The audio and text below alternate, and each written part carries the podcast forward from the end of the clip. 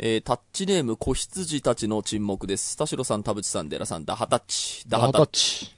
おでんの季節になりました。皆さんはおでんの具は何が好きですか？我が家では、魚菓子揚げが人気で、魚菓子揚げ？シャウエッセン、各ウインナー含め、10種類以上入れて作ります。うん。どうぞ皆様温かくしてお過ごしくださいね。失礼します。という。確かに。大丈夫か？滑舌。ちょっと今、あの、ね、あの、実は、あの、いきさつを話しますと、さっきはい。夜飯食ってる時に舌噛んで、ちょっと血が出、血が出たもんで、多分そろそろ、あの、戻って慣れてくると。ちょっと左側のね、舌がちょっとぷくって多分なってるんで、引っかかりやすいの。いやよかったそんなあの、酔っ払ってるとかじゃないんで。はい脳梗塞じゃないのね。だと思います。ず、ずっと左側がちょっとあの、おでんのメールが来ました。はい。家で作るっていうのって普通なのかしら、おでんって。あんまり私、作ることない。うんでも、魚菓子揚げは僕ね、結構そういう出汁で煮たりするよ。魚菓子揚何げ俺も好きで。魚菓子揚げって？え、知らない？あの、知らない。えっとね、4つ入りの、うん。すごい柔らかい、うん。ふわっとしたやつ。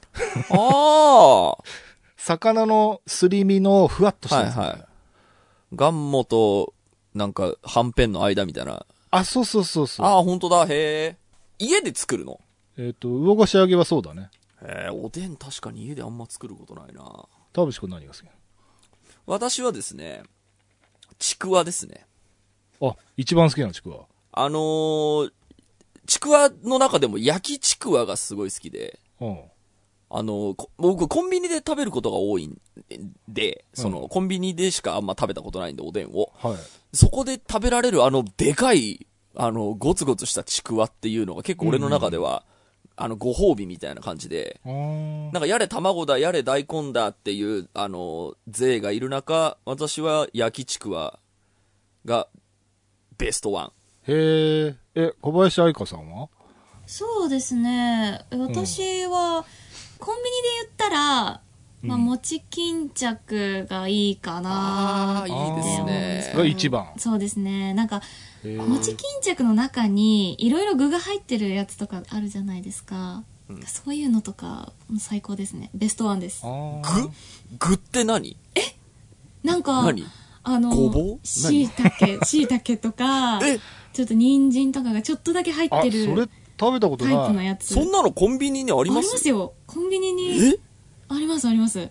え、何炊き込みご飯っぽいやつってこと？あ、なんかちょっと五目的なのが入ってるようなやつとかあって、なんかそういうの、なんか餅だなって思いながら噛んで、なんか入ってたりすると、あ、ちょっとなんかラッキー幸せみたいな 気持ちにね。それ嬉しいね。なるから田。代さんベストワン。田代え、さん俺コンビニベストワン。だったらね、こんにゃくかな。あ、そう 珍しい。こんにゃくってあんま味染みてなくない？あ、こんにゃく、いや、でもね、やっぱコンビニのやつは染みてんだよ。本当？うん。だから大根に染みるのはわかる。うん。焼きちくわに染みてるのはわかる。うん餅巾着に染みてるのはわかる。こんにゃくって硬くない？表面。あのね、ここんにゃく、俺、昔バイトしてた時、もうすげえ前だけど、うんこんにゃくはね、ちゃんとね、味がギュッてあの、圧力鍋かなんかで、染み込ました状態の汁ごと入荷するんだよね。で、ああ、はんぺんとか。かはね、あの、鍋で煮るんだけど、はいはい。こんにゃくはもうね、先に味染みた状態で届くの。だから、ちゃんと染みてるの。うん、あそうなんだ。じゃあ最初から味付いてるってことなんじゃ。そうそうそう。あ、ズルじゃん、そしたら。な 煮込んでる感。煮込んでる感がそう。あ、おで、そっか、コンビニのおでんってそんなからくりがあるんだ。そうです。なるほど。なんか今、さらりと、麗しき女性の声が、誰かいましたね。今週も始めます。はい。田代智和と。田淵智也のタッチレディオ。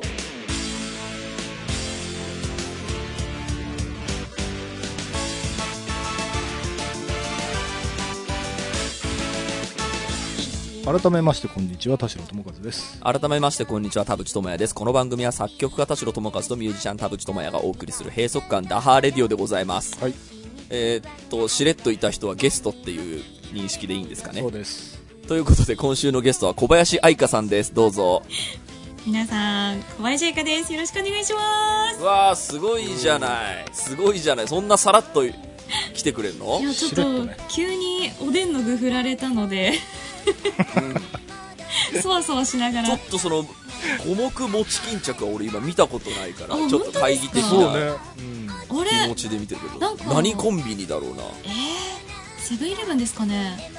ああそうか。そういう時があった。えあのもともとね、コンビニといえばおでんみたいな、はい。あの認識で特にまあ小林さんもそうなのであればあれですけど、うん。僕とかね田代さんの中年世代はなんかなんでしょう冬はコンビニでおでんみたいなのは確かにあの風物詩みたいになってたんですけどあの最近ですね IT メディアニュースで、うん。えーレジ横のコンビニおでんが減っているファミマとローソンに聞いて分かった背景という、えーニュースがございまして、うんうんうん。まああのー今回のコロナのこともありましてえーっとおでんをそのレジ横に置いててもなんかお客さん的にそんなにテンション上がんなくないみたいなことなのか、まあえー、とちょっとおでんっていうのがあんまりこうココンビニ的にこう主力商商品としてどうやら、えー、と捉えてないというかちょっとその売ってる店が減ってるっていうことがあるらしい、でそのファミマとローソンに聞いてみると、あのーそういうコロナの影響もあってみたいな、えー、とことを言っているということなんですけど、うん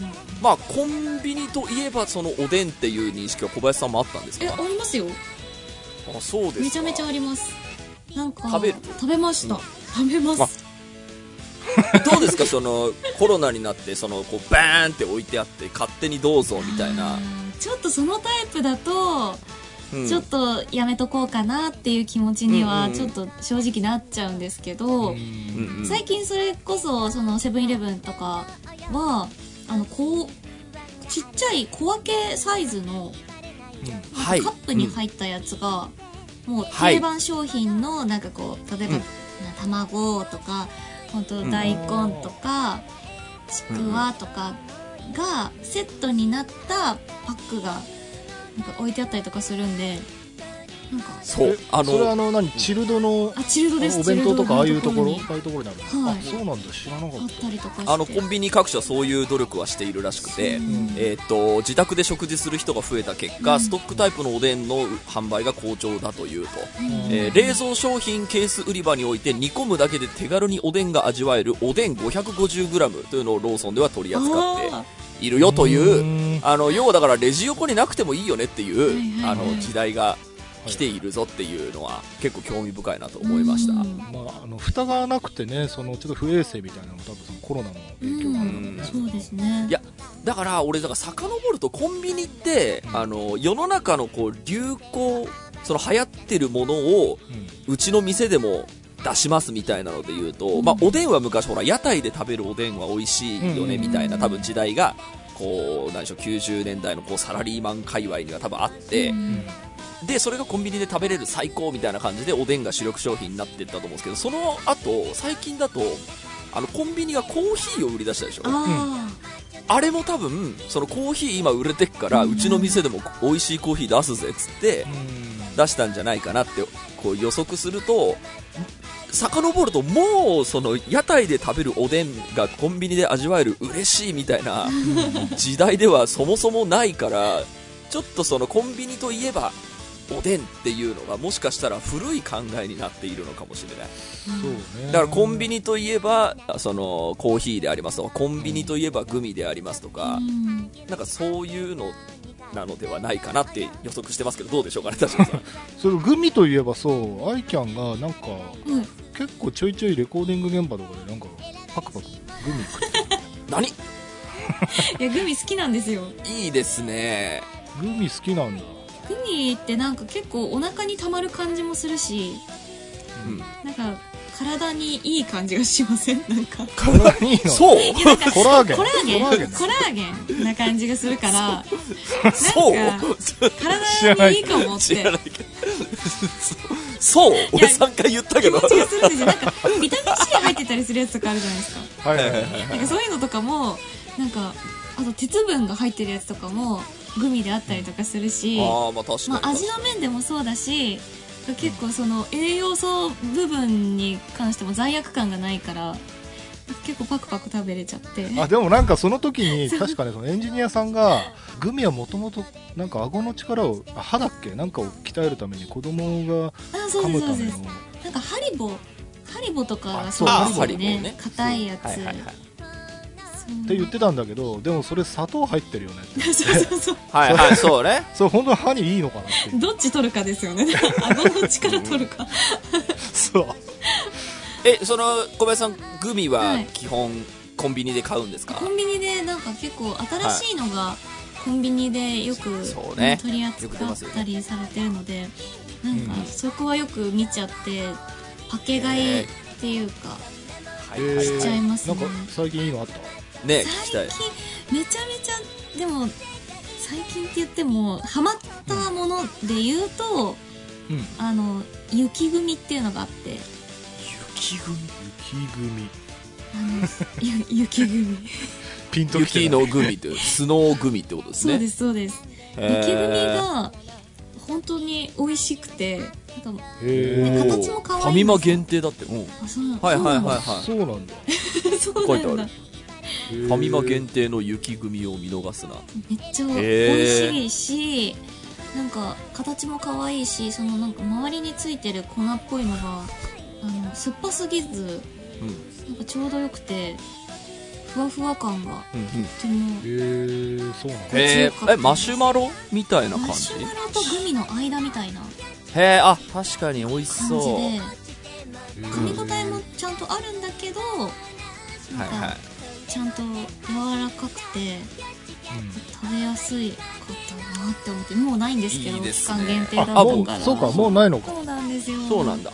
あとでもまあシャリモニグミとかは結構知ってます？あ、なんだっけ、それれ。なんだっけ、それき聞いたことある、食ったことあるかも。はいはいはいはいはい。懐かしいですね。シャリモニグミね。シャリモニそう田淵君も意外とグミ食うんだよグミはだから、その昔あのグミ協会のね、武者さんとか来てくれた時は多分めっちゃ食ってるんですけど、最近はなんかね、ちょっと砂糖入ってるからみたいなのであんまり食わなくなってったのがあるんですけ そどあの、グミう、んうんグミの好きには二通りあって、はい。あの、このシャリモニググミみたいうんな、ザラザラが OK 派と、ザラザラいらないんですよね派あー。があるんですけど、小林さん的にはどっちですか？でも私はザラザラあった方がどっちかっていうと好あっきです、ね、た方がいい。あ、おそうですか、気が合いませんね。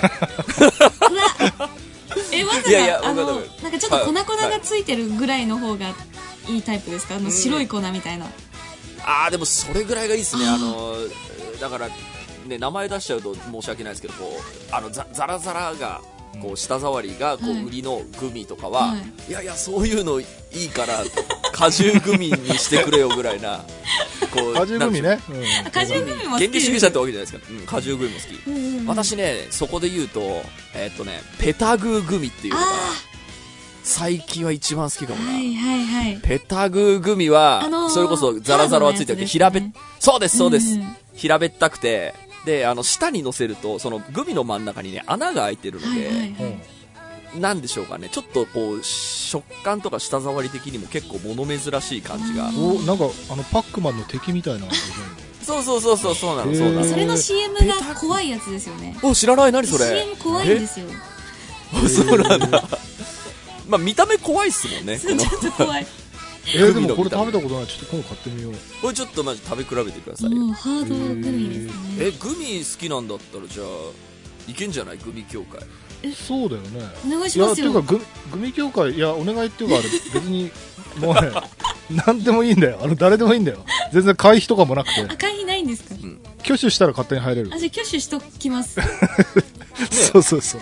結構そういうあの声優の方とかちょっとねあのんうん芸能人の方とかもいるらしいっていう情報はそうそうそう。聞いているんで、で武者さんはもうそうね。そう今もうあの名誉会長になっちゃって、あの会長は別の方だって。いうなるほど。あそうなんだ。ことらしい。うん。じゃあ武者さんに連絡してその教会に入れるみたいなのは ちょっとあれは 勝手に入れるんだよ。だからそうか名乗ればいいんだ。そうそう名乗ればいいんだだからハッシュタグかなんかでそうツイッターで多分つければ、へー。なんだっけグミ協会か。グミ。日本グミ協会だからそうそう。ちょっとまあ武者さんに聞いとくわよさあということで タグはちょっと後であのタッチリデオのツイッターの方につけとくのでそれどんどん使って。くださいということで、えー小林愛香さんをお招きしまして久しぶりのゲスト会ということで、はいうん。えーお送りしようと思います、はい。えー今週も30分間あなたの閉塞感をダハタッチ。チのにしちゃおうか田代友和と田口智也のチレディオ。さあ、えー、更新日である12月4日がですね、はいツアーファイナルはいということで、はいえーっと、今ちょうどツアーをやってんですよね。そうなんですは初めてこうたくさんの場所を回るツアーをさせていただいておりますい。12箇所だ。12すげえ箇所楽しそめっちゃ楽しいですう。いいですね。田代さんも行ってんの？うん僕もえっとなん大阪うんうん。埼玉仙台うわ、最高。横浜？うん。は行ったかななんかほぼほぼ来てくれてます。今のところ。いや、それはもうプロデューサーですから、ありやっぱがたいです。りいると安心みたいな、ね。まあやっぱ最初は、はちょっと行った方がいいかなっていう、うん。そのどんな状況かわかんないから、うんっていうのもあったんだけど、ん。であとまあ誕生日当日っていうのもあったり。であとは関東圏はまあうん自力で行こうって感じでうんうん。行ってえ、ます。そもそもこんなにいっぱいやろうって言い出したり決まったりしたのはなんでだったんですか？まあとにかく私がライブがしたいっていうのを言いふらしていてですね。言いふらして言いていて、うん。いろんなところで言いふらしていたら、うんいきなり12箇所決まってちょっと怯えるっていう。すごいいいですね。でもなかなかその声優さんとかでそういう本数切るところないですから、まあ、事務所さんとかレーベルさんがすごいこう、なんかいい意味で頭がおかしい感じがそう。ねこう型破りな感じ。田代さんなんか、ね、決定には噛んでるの？いやいや僕もだから全然そのっていうかまあマネジメントサイドの方がこう頑張って動いてくれてて、素晴らしい。で箱出てきましたっつったら12箇所ってはい素晴らしい。え？ええ？っとね、あの、ライブハウスがはい多いですもんね。ライブハウスですねいいな、ちょっと、ちょっと、ツアー工程ちょっと振り返っていいですか？今、ホームページを見ている。はい、うん。ぜひ。ああ、いいですね。いやこれそうエゴサとかするとやっぱねファンの皆さんうんがうん。めちゃくちゃ近いよ。何これみたいな、うんうね、嬉しいだろうな、ファンは。近さにまずすごい喜んでくれてるっていう。うんのうんうん。が、こうライブハウス規模で回ってる良さの一つかな。すごいなんかあ本当距離も近いけど心の距離もすごく近く感じていて。うんうんうん。なんか私本当に MC 喋るのとか本当に苦手なんですけどなんか本当に友達と喋る時の感覚みたいな感じでなんうん。か素で喋れてる感じがあってなんか本当皆さんあったかく迎えてくれて嬉しいなって毎回毎回思ってます。だってなんかそのツアーやることになったからタッチリディオで宣伝させてよって田代さんが前に言ってきたんですね。あ、もちろんやりましょうよって言ったら、うん。あ、もう全部売り切れてるって言ってて、すごくないと思って、本当ありがたい宣伝してももうしょうがねえな宣伝いらず。いやいやいいですね。あの、いもう今僕大きくうなうなずきながらこう聞いて、すごいニコニコしながら聞いてますけど、なんか、その、やっぱでっかい会場の方がいいよねとか、こう大都市でね、なんか、たくさんの人に来てくれたらいいよねっていうのは、それはそれでうん。いいでしょうって思うんですけど、はいやっぱお客さんの気持ちを考えた時に近くで見れたとか、うん。なんか狭いところで聞いた方が音が良かったみたいなところは俺すごいうん。そこ無視、アーティストの人無視しないでよっていつも思っていて、だからもう、だからってね、ちっちゃいのが正義だとは言わないんですけど、なんか、えなんかそういうのをこう楽しんでくれるそのアーティストの人がいると、僕はやっぱニッコニコですね。はい。嬉しいですね。そうで実際その距離の近さのせいか多分顔とかもすごいあのよく見えてると思うんだけど表情とかも。はい。そういうのはそのアイキャンからどう見えてるの？例えばドームとかだとさどうしても米粒になっちゃうじゃないそうですね。でライブハウスだともう本当すぐそこに顔ある。そうですね。いやその規模の比べ方をしてしまうと結構なうん。違いがあるんですけど、まあ、ドームはドームで、まあ、一人一人の顔を近くまで行けば、ね、見ることはできるしはいはい。なるほど、あのなるほど。応援してくれる方々がみんなピカピカを持って応援してくれているので、そのピカピカの光で温かさを感じれるんですけど、うんうん。なんかやっぱりライブハウスぐらいの大きさだと一人一人のなんか目元の表情だけにはなってしまうんですけどうんうん。表情が本当に分かりやすくてでなんかこう楽しんでる姿も間近で見ることができるのでなんかその姿を見て私もより楽しくなれるしでなんかあ今私がこうやって歌ってすごく楽しいけどなんか一緒に空間を作ってる作れてるんだっていう実感がすごくあってうんうん。こうよりなんかいい時間を過ごしてるなっていい時間を作ってるなっていうのを感じてます。ファンは喜ん、喜び泣きしてますよ、多分今。いやそうでそうエゴサしてると泣いたって言ってる人すごいいるんだけど、うん。うんもらい泣きとかしちゃわない？大丈夫？私今のところですけど今のところ泣いてなくてこのツアー。うん。私本当涙腺ガバガバなので 今回も泣いちゃうんじゃないかなってずっと思ってたんですけどうんうん。楽しすぎてもうそのステージに出る前はすごい緊張とかなんかいろんな不安とかあったんですけどなんか、ね、歌詞覚えられ覚えれるかなとか、ね、MC どうしようとかって本当にそういうあの細かいところなんですけど、はい。あったんですけどでもステージに立ってみるとやっぱり一人一人の皆さんの顔が見えると安心してあの楽しくできてるのでなんか、まあ、皆さん泣いちゃったりしてるのもあんまりそのマスクしてるから多分あの面積的に？涙のうん、あそうか。涙粒がねすぐマスクに吸われていく。マスクの方に流れてっちゃうから。見えてないだけかもしれないけど。そうね。泣いてる時も笑ってる時も目って細くなりますからね。一生。だから、あ、楽しんでくれてるんだなっていうなんか気持ちになってるからなのか、なんかすごく楽しい時間、あったかい時間を過ごさせていただいてますね。そうだよね。そうそう、はい。なんかね、まあ、始まったばっかりっていうのもあって、うん。毎回なんかちょっとだけトラブルっていうかハプニングあ、ちょっとあったりするんだけど、はいはい。でもそのリカバーもすごい上手でえ全然なんだろう嫌な感じにならないっていうか、まあ、おお客さんがあったかいのももちろん含めてなんだけど、うんうんうんうん。そのハプニングが起きたのを見れて楽しいみたいな嬉しいみたいな、あのねはい。全部ポジティブに変換されててその辺はすごいアイキャンなんかパフォーマーに向いてんだなって本当でえーす気になるトトラブル何トラブル？あのなんだろう、トラブルですか？私が瀬戸りを間違えたやつですか？設定を間違えおー。誰もしましたねしましたしました。それはなんか曲紹介、次の曲はなんとかってタイトルコールしたのに違う曲が流れるみたいな。あ、その時そうそうそうそう。は、でもせ、あの、一応その、タイトルコールはしない感じではあったんですけど、なんかうんうんうん、前振り？前振りがおかしすぎて、はいはいはい。あの、多分ち、まあ、ちょっと、ちょっと飛ばしちゃって、なんかその、次の曲は、ちょっとしっとりな曲なんですけど、あちょっと、まあ、聴いてください、みたいな感じで、すごいしっとりな感じで、あの、振ったんですね。そしたらもう、騒がしい曲が。で、その後私が、違う！って言って、違う違うよ！ーとか言って、で、違うのは私なんですけど、違う！とか言って、え違う？って言う、言う、言うっていう。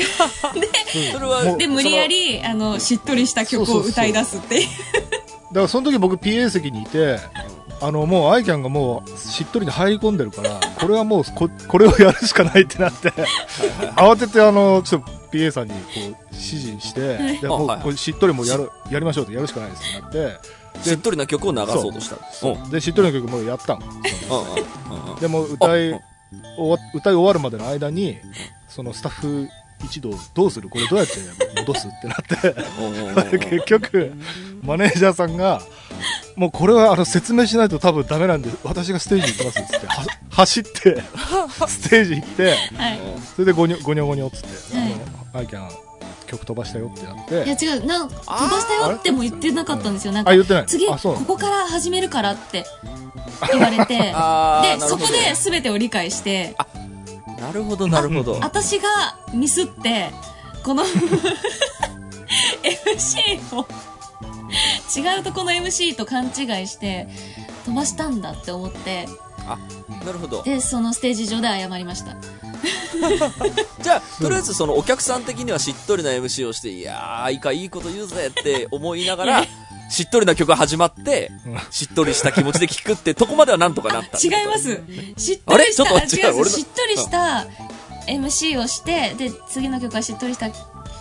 あの曲ですって言ったら、えっと、そのまま本当の次の曲が流れたんですよ。うんあそれ、それはもう確かに事故とそう。してなるほど。で、事故として流れて、で、だから、そのしっとりした曲を、あの、そのメンタルで、なんか、笑う、ちょっと笑いながらならのメンタルで、なんか、あそうねそうそう歌そう。って、歌っしっとり曲をちょっとはい。笑いながら歌ってしまったんだけど、でもまあなんとかね、中盤以降は持ち直して、持ち直し。しっとりと歌い切っきて、言って、で、マネージャーさんが駆けつけ、ああ、なるほど、なるほど。であ、っていう。あってなで、うん私が間違えました。じゃあ次の曲後半戦です。楽しんでいきましょう。ウェイみたいな感じの。なるほど、なるほど。になりました。ねで元の。やっぱお客さんからしてね、それで嫌な気持ちになる人一人もいないけどやっぱやってる側とするとねうわーくそー。なんかこうやってなんか理想のステージあったのにみたいなのを思う人もいるかもしれないですけど。まあでもファンもね、後で見たら結構、そういうハプニングも、いやそりゃそうでしょ、ファンがそれで嫌なこれがなんかエンタメを損なったみたいな マイナス査定みたいなのを書く人いないでしょだって。でも本当そこからあの瀬戸りをちゃんと確認しながらそうなの。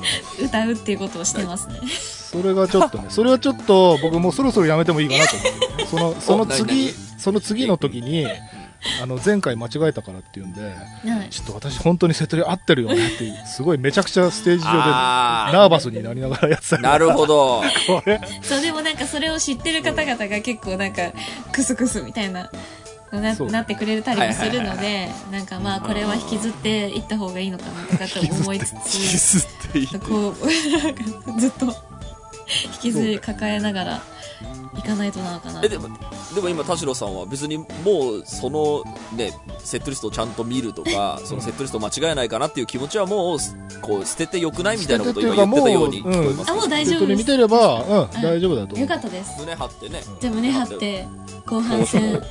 盛り上がっていきましょうって言います、ね この後まだその収収録時点ではまだね、はい。こうライブがツアーが続いているということでまあでもそうやってこう一本ずつ重ねてクオリティを上げていくっていうのがねツアーの楽しみですそうですね。なんかこうありがたいことにこういろいろと温かくなんか失敗もポジティブに皆さんが捉えてくれてるので、うん。私もこの機会に思いっきりなんか頑張って楽しんであの成長できたらいいなって思ってますチームですね。いいそうねームといいほんそうライブは本当どんどん良くなっててもう本当に素晴らしい感心してるんですけど。ありがとうございます、うんあの田淵君うん。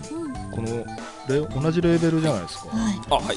同じレーベルの先輩アーティス先輩。いやどんとんでもない。トでもうライブツアーといえば田淵みたいうんうん。な毎年何十本やってんだよってういうん。まあまあ。人じゃないですか。それしかやることないですからね いやだから田淵君もさなんかそのハプニングとかトラブルとかあると思うんだけど、うん。うんそういう失敗とかあとなんかその時にどうやって挽回するのかとか。聞きたいでめすちゃめちゃいやまあそもそもなんかあのベースを間違えるみたいなことは日常茶飯事なんで、やっぱ間違えると俺多分メンタル弱いんでへこむんですけど、うん、うんあの冷静に考えると誰も気づいてないだろうし、えーと気を強く持っていこうみたいなのをその瞬時にこうなんでしょうかね、えー、と切り替えられるめようにはなったような気はします。はい、まあなんか歌詞間違まあなんかあれこれ間違えるだみたいなのはうんと本当は間違えない方がいいっちゃいいんだけど、うん。なんかその会った時にこう今までの経験でじゃあそれで客が減ったのかっていうと別にねあのあいつはベースを間違えるからもう二度とライブには行かないっていう人がまあいたとしてももう俺には見えてないからまあそういうもことなんだろうなっていうその失敗に関してもそのすぐあのーなんでしょうこう切り替えられるというかそのそもそも失敗に見せない顔みたいなのはうん。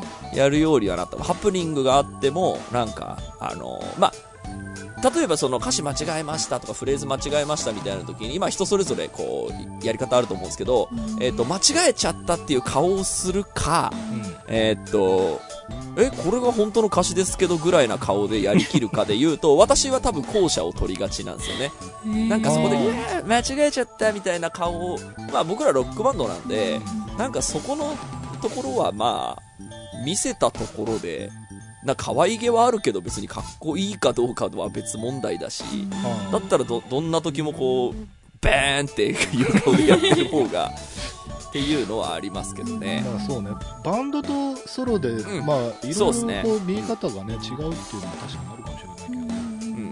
まあでもアイキャンの場合どっちだろうね。半々ぐらいかな。全然堂々としてる時もあれば そうですね。てへっていう顔してる時もあるし、はい。あのごまかせる時はあの顔はふんとしてますけどうんあのまるっきり本当に真っ白になった時は ごめんって言います。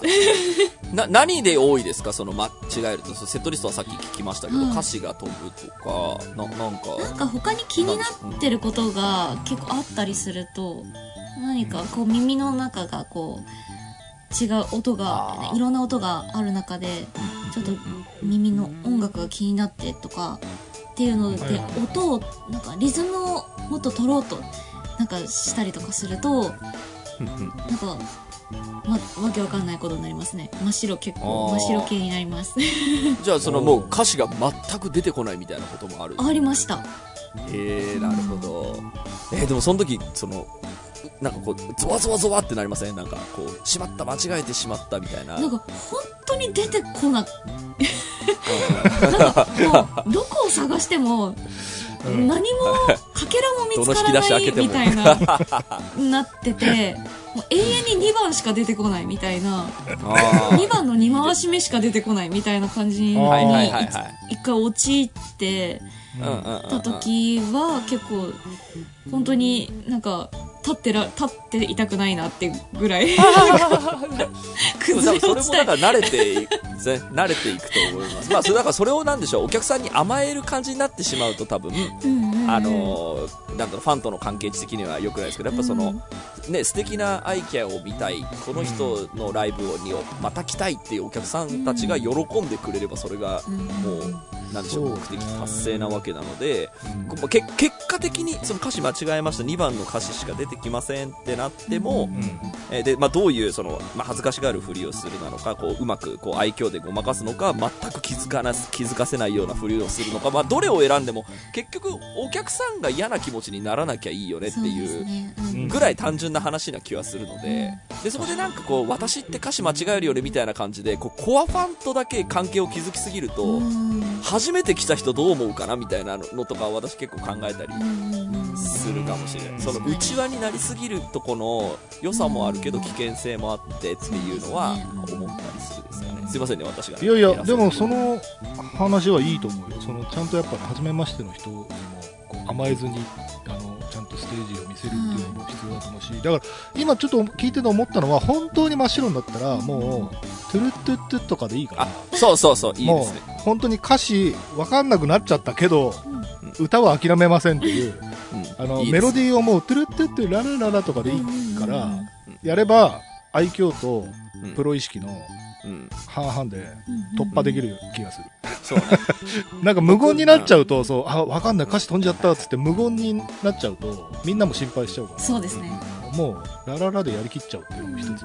あのいいエピソードが1個あってうんおすすめエピソードが1個あってこれは僕のバンドではないんですけど、はい。こう今をときめくワンオクロックってすごいバンドいますよね、うん。あのバンドがえーっとこうライブを僕見に行った時に、あのすごくその時の一番のヒット曲のが本編のこう終盤のクライマックスのいいとこに来たんですよ。でイントロが来てうわーってこう盛り上がって行くぞみたいな感じでみんなこうお客さんもイエーイみたいな感じになっててそしたらあの2番の2番に入った瞬間に歌詞がどうやら本人出てこなかったらしいんですよね。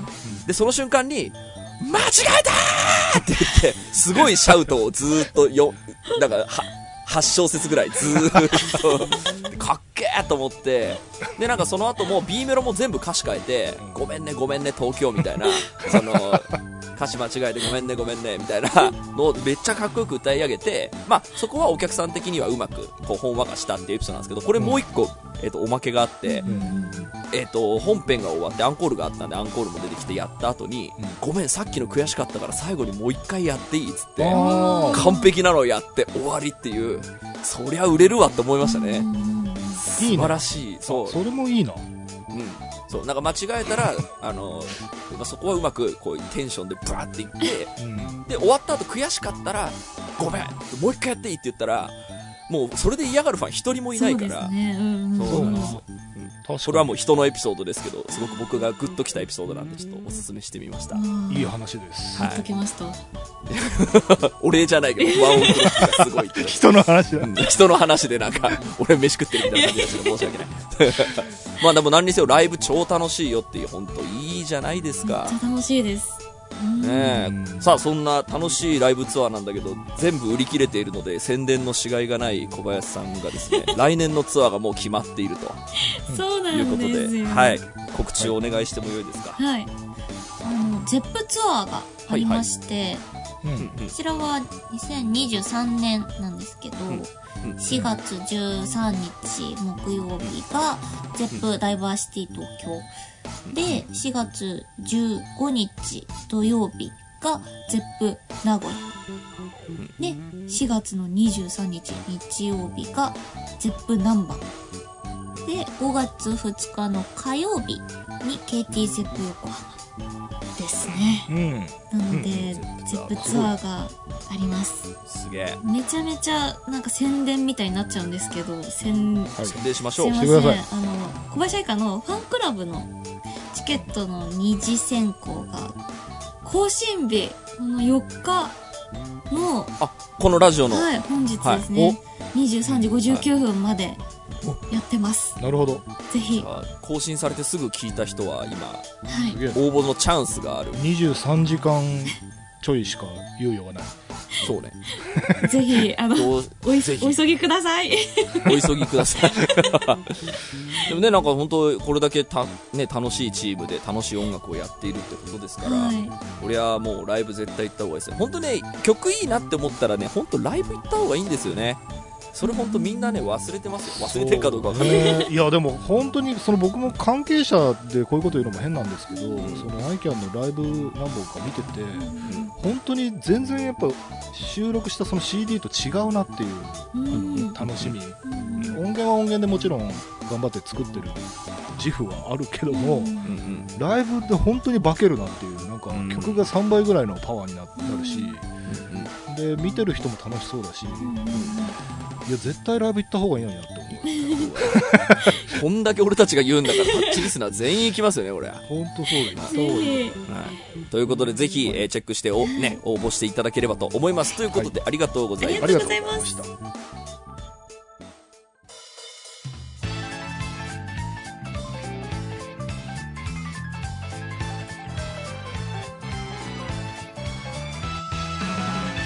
はいエンディングのお時間でございます。今週もありがとうございまありがとうございした番組のご意見ご感想はブログのメールフォームよりお寄せください。タッチ2人に話してもらいたいこと今回の小林愛香さんへの感想も、えー大募集でございます、えー、E メールアドレスはタッチレディオアットマーク Gmail.com TACCHIRADIO アットマーク Gmail.com でございます、えーオフィシャルツイッターの方もぜひチェックしてください。ということで、えー小林愛香さんの、まあ、絶賛ツアー中。そして、まあえー、と更新日の今日がツアーファイナルだということで、まあ、駆け抜けたさぞ大盛り上がりなことでしょうと、えー思いながらですけど、えーそんなさなか、えー12月7日それこそ今週かに次の EP がリリースということで、はい。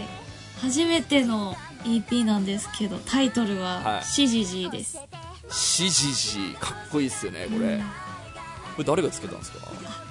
わ私です。かっけえなんすか？どこのなどこのなから出てきたんですかこれ。なんかこう今回この中にあの入っている「未来ミラクルサークル」っていう曲があの宇宙なんちゃらこてつくんのタイアップっていうこともあって宇宙に関連する言葉をつけたいなって思っていてで宇宙関連のこう用語をずずっと調べていたところ「シジジ」っていうのがあって。存在するんだこれ。あります。存在すえそうなんだ。惑星直列っていう意味で。わお。そうなんです。ついこの間その惑星惑星直列があったんですよ。うん。あの怪奇。はい。月食。そうだそうだ。あれああもう CGG だって思いながら。すげえこんなおあつらいなタイミングないですよバカ売れ確定ですよね。月の写真撮ってたよね。撮りました。ツイッターに上げてたよね。一生懸命ライカでんげえでかい。あやっあぱそうだそうだねカメラもね、はい。趣味になさってるって言ってましたもんね。えあれ何？ズーム的なのはどうやってズームしてるあもう本当にただズームするだけで。はい。のあそうなんだすげえな。そうなんですよ。